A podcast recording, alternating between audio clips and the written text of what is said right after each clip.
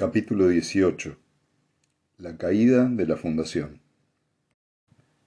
Había una atmósfera en la bóveda del tiempo que escapaba a toda definición en varias direcciones a la vez. No era de podredumbre, porque estaba bien iluminada y acondicionada, con colores vivos en las paredes e hileras de sillas fijas muy cómodas y diseñadas al parecer para su uso eterno. No era ni siquiera de antigüedad, porque tres siglos no habían dejado una sola huella visible. No se había hecho ningún esfuerzo por crear un ambiente de temor o respeto, pues la decoración era sencilla y vulgar. De hecho, casi inexistente. Sin embargo, después de sumar todos los aspectos negativos, algo quedaba. Y ese algo se centraba en el cubículo de cristal que dominaba media habitación con su transparencia. Cuatro veces en tres siglos, el simulacro viviente del propio Ari Seldon se había sentado allí y proferido unas palabras. Dos veces había hablado sin auditorio.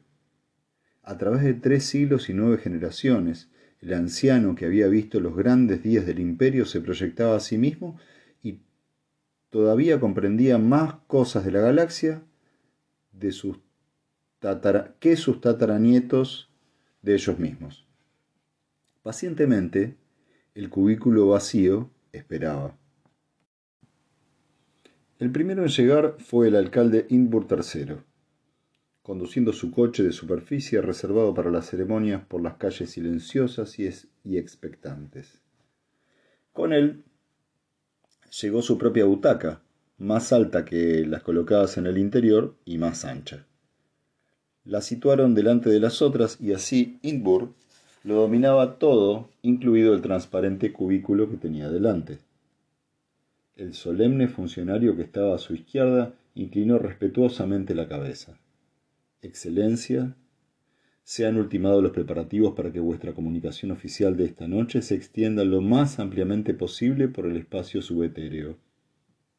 Bien. Mientras tanto, deben continuar los programas especiales interplanetarios relativos a la bóveda del tiempo. No se harán, como es natural, predicciones o especulaciones de ninguna clase en torno al tema. ¿Sigue siendo satisfactoria la reacción popular? Muy satisfactoria, señor. Los odiosos rumores difundidos últimamente han disminuido aún más. La confianza es general. Muy bien. Ordenó al hombre con una seña que se fuera y se ajustó escrupulosamente el adorno del cuello. Faltaban tan solo veinte minutos para el mediodía. Un selecto grupo de los grandes financieros de la alcaldía, jefes de las grandes organizaciones comerciales, apareció con la pompa adecuada a su posición social y su situación privilegiada en el favor del alcalde. Se fueron presentando a este uno por uno recibiendo una o dos palabras amables, y ocuparon el asiento que tenían reservado. De alguna parte llegó, incongruente en aquella solemne ceremonia, Randu, de Hemen, que se abrió paso sin ser anunciado hasta la butaca del alcalde. Excelencia, murmuró haciendo una reverencia, Inbur frunció el ceño. No se le ha concedido audiencia. Excelencia, le he solicitado, la he solicitado durante una semana. Siento que los asuntos de Estado que implica la aparición de Ari Seldon hayan... Excelencia, yo también lo siento, pero debo pedirle que derogue la orden de que las naves de los comerciantes independientes sean distribuidas entre las flotillas de la Fundación. La interrupción había hecho enrojecer violentamente a Edinburgh. Este no es el momento para discutirlo. Excelencia, no tenemos otro momento, murmuró Randu con urgencia. Como representante de los mundos comerciantes independientes, he de decirle que esta orden no puede ser obedecida. Ha de ser derogada antes de que Seldon resuelva nuestro problema. Una vez haya pasado la emergencia será demasiado tarde para la reconciliación y nuestra alianza quedará deshecha. Inbur miró a Randu con fijeza y frialdad. ¿Se da cuenta de que soy el jefe de las Fuerzas Armadas de la Fundación? ¿Tengo derecho a determinar la política militar o no lo tengo? Excelencia, lo tiene, pero hay cosas que no son prudentes. No veo en esto ninguna imprudencia. Es peligroso permitir que su pueblo tenga flotas separadas en esta emergencia. La acción dividida redunda en favor del enemigo. Tenemos que unirnos, embajador, tanto militar como políticamente. Randu sintió que los músculos de su garganta se ponían rígidos. Omitió la cortesía del título. Ahora que Seldon va a hablar, se siente seguro y se vuelve contra nosotros. Hace un mes era amable y condescendiente, cuando nuestras naves derrotaron al mulo en Terel. Debo recordarle, señor, que la flota de la Fundación ha sido derrotada cinco veces y que son las naves de los mundos comerciantes independientes las que han ganado las victorias para usted. Inbur frunció peligrosamente el ceño. Su presencia ya no es grata en términos, embajador. Esta misma tarde se solicitará su traslado. Además, su conexión con fuerzas democráticas subversivas en términos será, de hecho, ya lo ha sido, investigada. Randu replicó. Cuando me vaya, mis naves se irán conmigo. No conozco a sus demócratas, solo sé que las naves de su fundación se han rendido al mulo por traición de sus altos oficiales, y no de sus soldados, demócratas o no. Le diré que veinte naves de la Fundación se rindieron en Horlegor por orden de su vicealmirante sin haber sido vencidas ni sufrido daños. El vicealmirante era amigo íntimo de usted. Presidió el juicio de mi sobrino cuando éste llegó de Calgan. No es el único caso que conocemos, y nuestros hombres y naves no pueden correr el riesgo de ser mandados por traidores en potencia. Inburg, si la veo. Le haré arrestar cuando salga de aquí.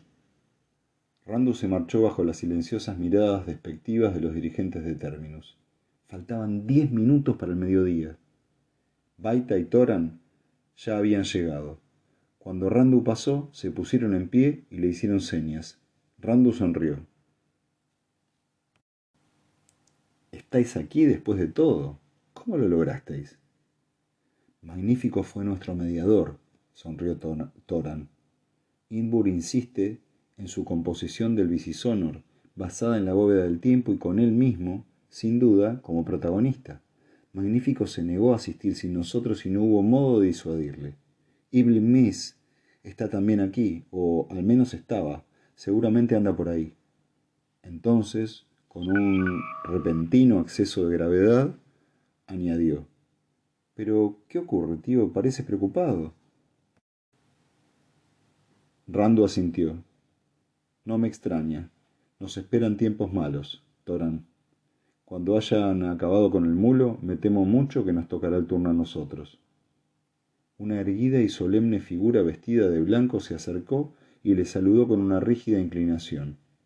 Los ojos oscuros de Baita sonrieron mientras alargaba la mano. Capitán Pritcher. ¿De modo que está usted de servicio en el espacio? El capitán tomó su mano y se inclinó aún más. Nada de eso. Tengo entendido que el doctor Miss es responsable de mi venida aquí, pero se trata de algo temporal. Mañana vuelvo a mi puesto de guardia. ¿Qué hora es? Faltaban tres minutos para las doce. Magnífico era la viva imagen del sufrimiento y la más profunda depresión. Tenía el cuerpo encogido en su perpetuo esfuerzo para pasar desapercibido. Su larga nariz se arrugaba en el extremo y sus ojos se movían con inquietud de un lado a otro. Agarró la mano de Baita y cuando ella bajó la cabeza murmuró ¿Cree usted, señora, que tal vez todas estas autoridades formaban parte del auditorio cuando yo cuando yo tocaba el bicisonor? Todas, Estoy segura, afirmó Baita dándole unas suaves palmadas, y estoy segura de que todos piensan que eres el intérprete más maravilloso de la galaxia y que tu concierto ha sido el mejor que se ha escuchado jamás, de manera que enderezate y siéntate correctamente. Hemos de tener dignidad. Él sonrió débilmente ante la fingida reprimenda y enderezó poco a poco sus largos miembros. Era mediodía y el cubículo de cristal ya no estaba vacío. Era improbable que alguien hubiese presenciado la aparición. Fue algo repentino. Un momento antes no había nada y al momento siguiente estaba allí. En el cubículo, en una silla de ruedas, había una figura vieja y encogida, de rostro arrugado y ojos brillantes. y cuando habló, su voz era lo que tenía más vida en ella. Sobre sus piernas había un libro puesto boca abajo. La voz dijo suavemente, Soy Ari Seldon. Habló a través de un terrible silencio, atronador en su intensidad. Soy Ari Seldon. Ignoro si hay alguien ahí, pues no lo percibo sensorialmente, pero esto carece de importancia, porque ahora tengo pocos temores de por ahora tengo pocos temores de que el plan fracase. Durante los tres primeros siglos la probabilidad de que no sufra desviación es de 94,2%. Hizo una pausa para sonreír y luego continuó en tono confidencial. A propósito, si alguno de ustedes permanece en pie, puede tomar asiento. Si alguien quiere fumar, puede hacerlo. No estoy aquí en carne y hueso y no necesito ceremonia alguna. Consideremos, pues, el problema del momento. Por primera vez, la Fundación se enfrenta, o tal vez está a punto de enfrentarse, a la guerra civil. Hasta ahora, los ataques procedentes del exterior han sido adecuadamente repelidos y también inevitablemente, según las estrictas leyes de la psicohistoria. El ataque actual es de un grupo exterior de la Fundación, excesivamente indisciplinado contra el gobierno central, excesivamente autoritario. Contra el gobierno central, excesivamente autoritario. El procedimiento era necesario, el resultado obvio. La dignidad del selecto auditorio empezaba a resquebrajarse. Inbur parecía a punto de saltar de su asiento. Baita se inclinó hacia adelante con inquietud en la mirada. ¿De qué hablaba el gran Seldon? ¿No había oído algunas de sus palabras? Que el compromiso adoptado es necesario en dos aspectos. La rebelión de los comerciantes independientes introduce un elemento de nueva incertidumbre en un gobierno que tal vez sentía una confianza excesiva. Se ha restaurado el elemento de lucha, aunque vencidos, un saludable incremento de democracia. Ahora se oían voces. Los murmullos elevaron su volumen y en su tono se advertía un matiz de pánico. Baita dijo al oído de Toran, ¿por qué no habla del mulo? Los comerciantes no se han revelado. Toran se encogió de hombros. La figura sentada siguió hablando tranquilamente a través de la creciente desorganización. Un nuevo y más firme gobierno de coalición era el necesario y beneficioso resultado de la lógica guerra civil a que se vio forzada la fundación. Y ahora, solo quedan los restos del antiguo imperio para obstaculizar la expansión ulterior, y en ellos, por lo menos durante los próximos años, no existe ningún problema. Como es natural, no puedo revelar la naturaleza del siguiente conflicto. En el completo tumulto que siguió, los labios de Seldon se movían inaudiblemente. Iblin Miss, sentado junto a Randu, tenía la cara congestionada. Gritó. Seldon ha perdido el juicio está hablando de otra crisis. ¿Acaso ustedes los comerciantes han planeado alguna guerra civil? Randu contestó con voz débil. Planeamos una, es cierto, pero la aplazamos por culpa del mulo. En tal caso, el mulo es una contingencia imprevista por la psicohistoria de Seldon. ¿Y ahora qué pasa? En el repentino y helado silencio, Baita vio que el cubículo estaba nuevamente vacío se había apagado el brillo atómico de las paredes y no funcionaba la suave corriente de aire acondicionado. Desde alguna parte llegó el estridente sonido de una sirena y los labios de Randu formaron las palabras. ¡Ataque aéreo! Evelyn Miss observó el reloj de pulsera y exclamó de improviso. Se ha parado por la galaxia. ¿Hay en la sala algún reloj que funcione? Su voz sonó estertoria. Veinte muñecas se movieron y en pocos segundos se hizo evidente que ninguno de los relojes funcionaba. Entonces, dijo Miss con severo y terrible convencimiento, algo ha detenido toda la energía atómica de la bóveda del tiempo, y el mulo está atacando. El grito de Imbur se hizo audible entre el tumulto. Permanezcan en sus asientos. El mulo, no está, el mulo está a 50 parsecs de distancia. Lo estaba, le gritó a su vez Miss. Hace una semana. En estos momentos está bombardeando términos. Baita sintió que una profunda depresión la iba invadiendo. Intensas oleadas se sucedían en su interior, lo cual le dificultaba la respiración. Era evidente el clamor del gentío congregado fuera del edificio. Se abrieron las puertas de golpe y entró apresuradamente una figura que habló con rapidez a Inburg, el cual había corrido a su encuentro. Excelencia, susurró el hombre, por la ciudad no circula ni un solo vehículo y no tenemos ninguna línea de comunicación con el exterior. Se dice que la décima flota ha sufrido una derrota y que las naves del mulo están en la estratosfera. El Estado Mayor. Imbur se desplomó en el suelo como la imagen de la impotencia. Ahora no se oía una sola voz en toda la sala. Incluso el gentío del exterior guardaba un silencio temeroso, y por doquier flotaba el espíritu del pánico. Levantaron a Inbur y le acercaron a los labios una copa de vino. Sus labios se movieron antes de que abriera los ojos y la palabra que musitaron fue Rendición.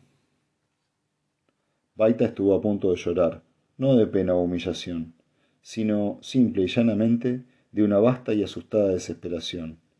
Iblin Miss le tiró de la manga. Vamos, jovencita. La levantaron de la silla por la fuerza. Nos vamos, dijo Miss.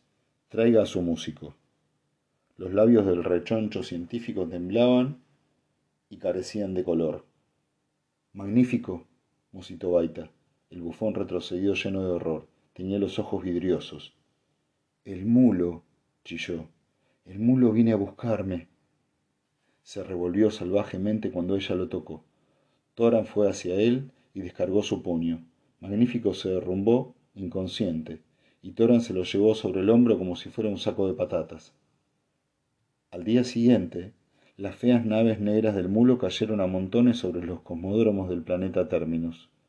El general atacante recorrió la calle principal de la ciudad de Terminus, totalmente vacía, con un coche de superficie de fabricación extranjera que funcionaba mientras todos los coches atómicos de la ciudad continuaban parados e inservibles. La proclamación de la ocupación fue hecha 24 horas después de que Seldon se apareciera ante las últimas autoridades de la Fundación. Entre todos los planetas de la Fundación solamente continuaban incólumes los de los comerciantes independientes, y contra ellos se dirigía ahora el poder del mulo, conquistador de la Fundación.